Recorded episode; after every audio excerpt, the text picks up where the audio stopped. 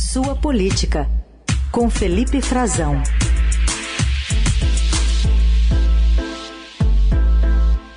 Feriadinho movimentado por aí, né, Felipe? Bom dia. Bom dia, Carol. Bom dia para os nossos queridos ouvintes da Eldorado. Sim, bastante movimentado, né? Movimentado de uma forma que poucos esperavam, eu diria. É isso. Bom, queria te ouvir então das repercussões dessa decisão do presidente Bolsonaro, que menos de 24 horas depois do Supremo condená-la ao deputado Daniel Silveira, a oito anos, nove meses de prisão, ele saiu em defesa do aliado, editou um inédito decreto e concedeu perdão da pena imposta por 10 dos 11 ministros da corte. Como é que fica essa crise institucional é, e o que deve ter de desdobramento hoje, Felipe? Carol, se alguém achava né, que o presidente Jair Bolsonaro estava é, um pouco mais uh, apaziguador em relação ao Poder Judiciário, errou, né? Errou feio.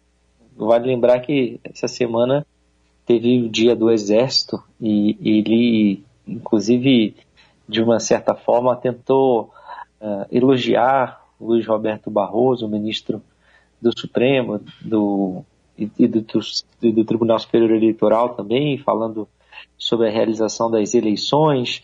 É, algumas pessoas é, acreditaram que ele poderia estar é, dizendo de, de bom coração aquelas palavras, né?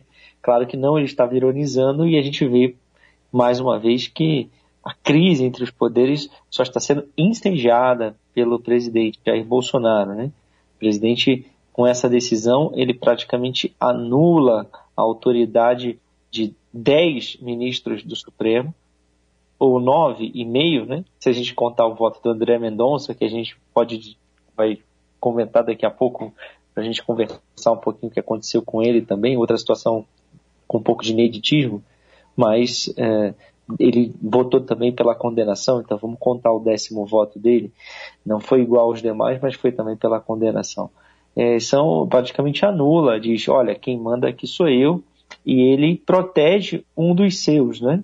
Ele acaba é, interferindo numa decisão de outro poder que foi tomada no colegiado máximo por 10 ministros e que ainda não tinha nem sido concretizada. Ela foi só a primeira fase, né? O julgamento, o acórdão não foi publicado.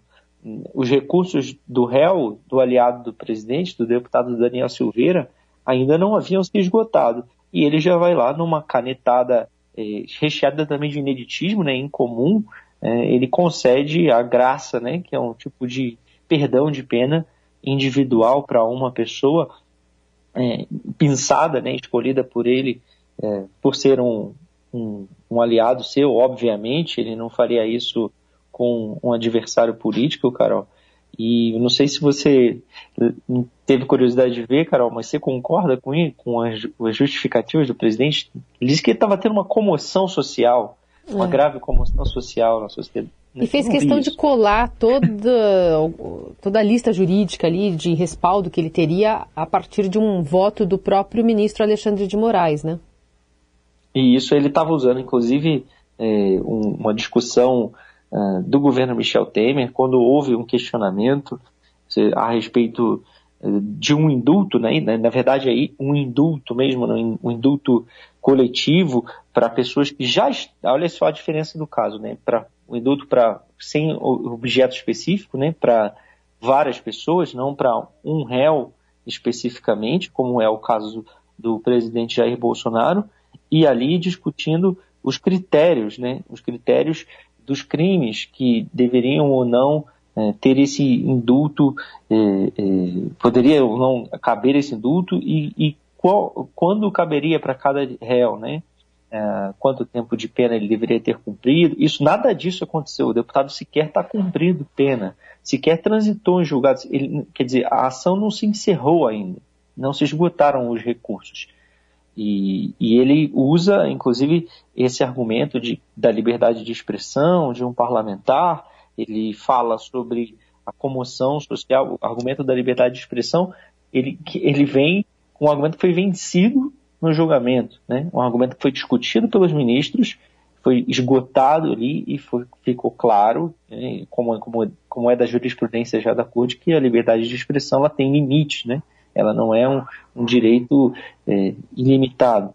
E, e, vem ainda argumentando sobre a comoção social. Agora, esse julgamento também, né, nesse julgamento, ficou decidido, Carol, lá atrás, né, no governo Temer, que a corte pode, de certa forma, controlar, ou seja, discutir, de certa forma, quando cabe a edição de um decreto como esse. O legislativo também pode, né? o legislativo também tem instrumentos, inclusive, para assustar né, os efeitos de um decreto, na prática, derrubar a validade de um decreto presidencial.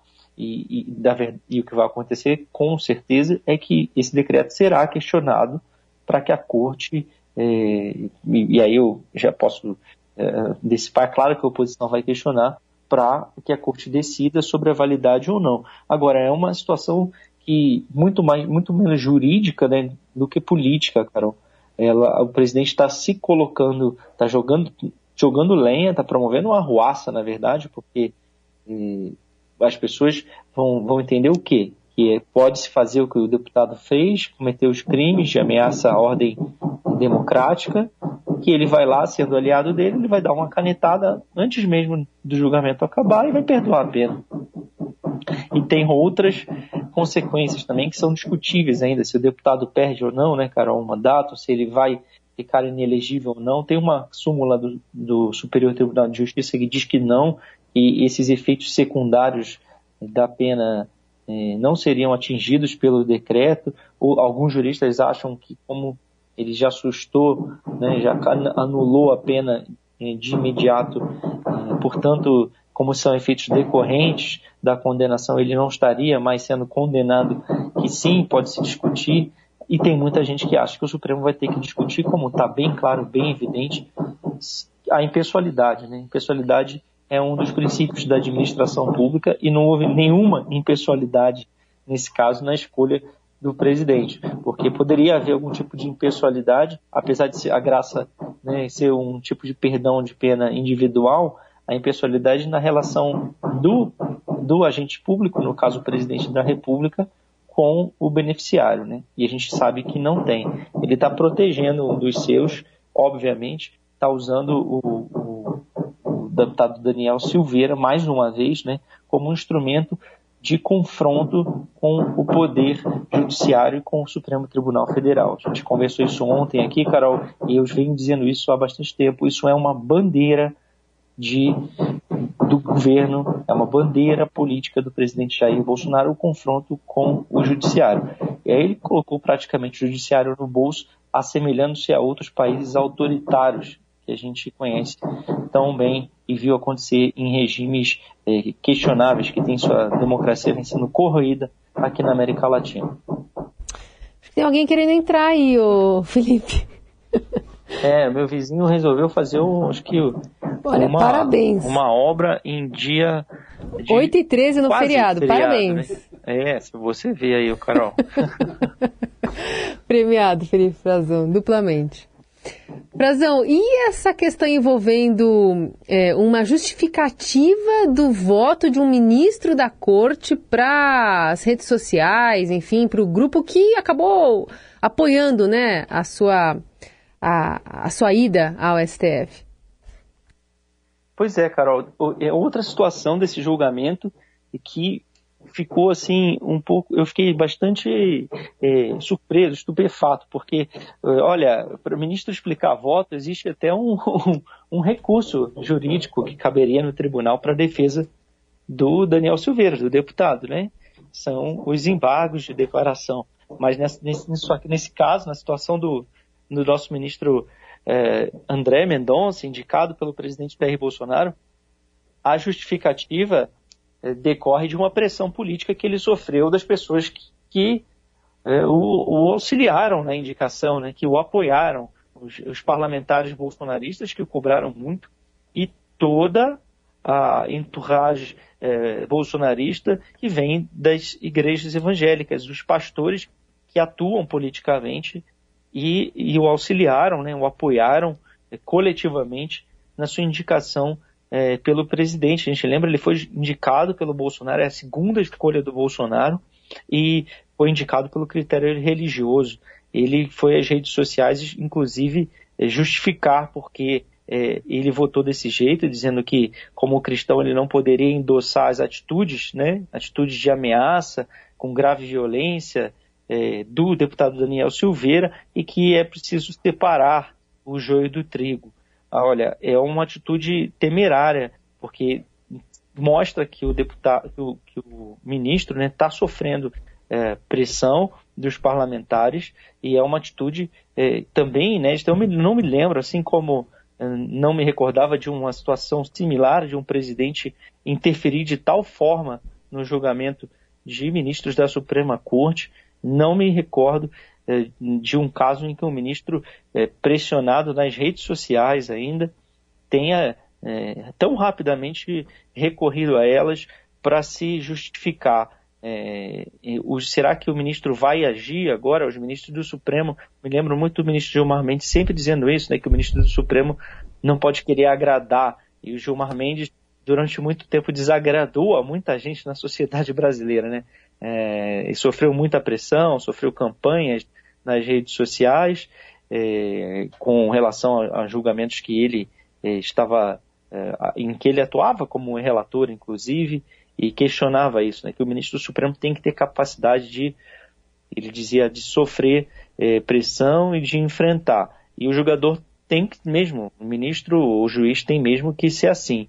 É a primeira experiência do André Mendonça como ministro, como juiz, né? Ele era advogado, advogado-geral da União, advogado de carreira do governo federal, foi também ministro da Justiça. Aí tem, se tem lado muito claramente. Agora, embora ele tenha desagradado uma parte do bolsonarismo, ele cedeu um pouco ali, nitidamente, sentiu a pressão e cedeu ir, ao ir às redes sociais para se justificar, Carol. Incomum isso. Imagina a pressão que não sofrem os outros ministros também que não são do governo Bolsonaro e se todos forem fazer isso ou, ou passar de, de, certa forma é, condicionar os seus votos ou suas atitudes e decisões à pressão que sofre de uma ala muito específica da sociedade. Pelo menos nesse julgamento ele, ele manteve, né?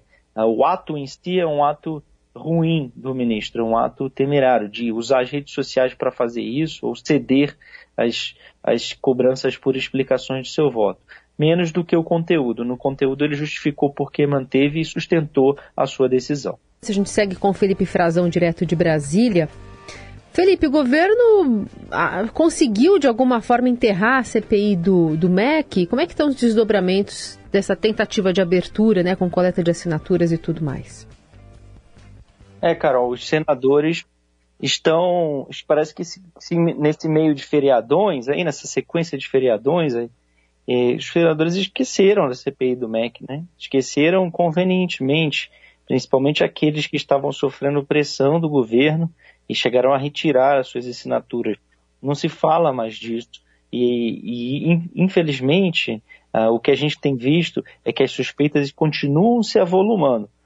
E o Senado ignora, as ignora. Ah, há em curso uma tentativa de deixar a discussão limitada a, a, ao que se chama de Comissão de Educação do Senado, que obviamente não tem os mesmos poderes de investigação, de apuração de desmandos que uma comissão parlamentar de inquérito. Fato é que o governo tem certeza que conseguiu enterrar essa CPI, Carol. O ministro Ciro Nogueira, da Casa Civil, anda por aí já dizendo que a CPI não vai ocorrer, que não vai ter, se vangloriando de ter convencido os senadores, é, que alguns deles não, não se dizem nem da base do governo, mas têm sim muitas afinidades políticas com o governo, se dizem independentes, retiraram as suas assinaturas por uh, obra, né, por articulação, e aí a gente sabe como é a articulação do governo, é com emendas parlamentares, geralmente, é com sinalização de apoios e benefícios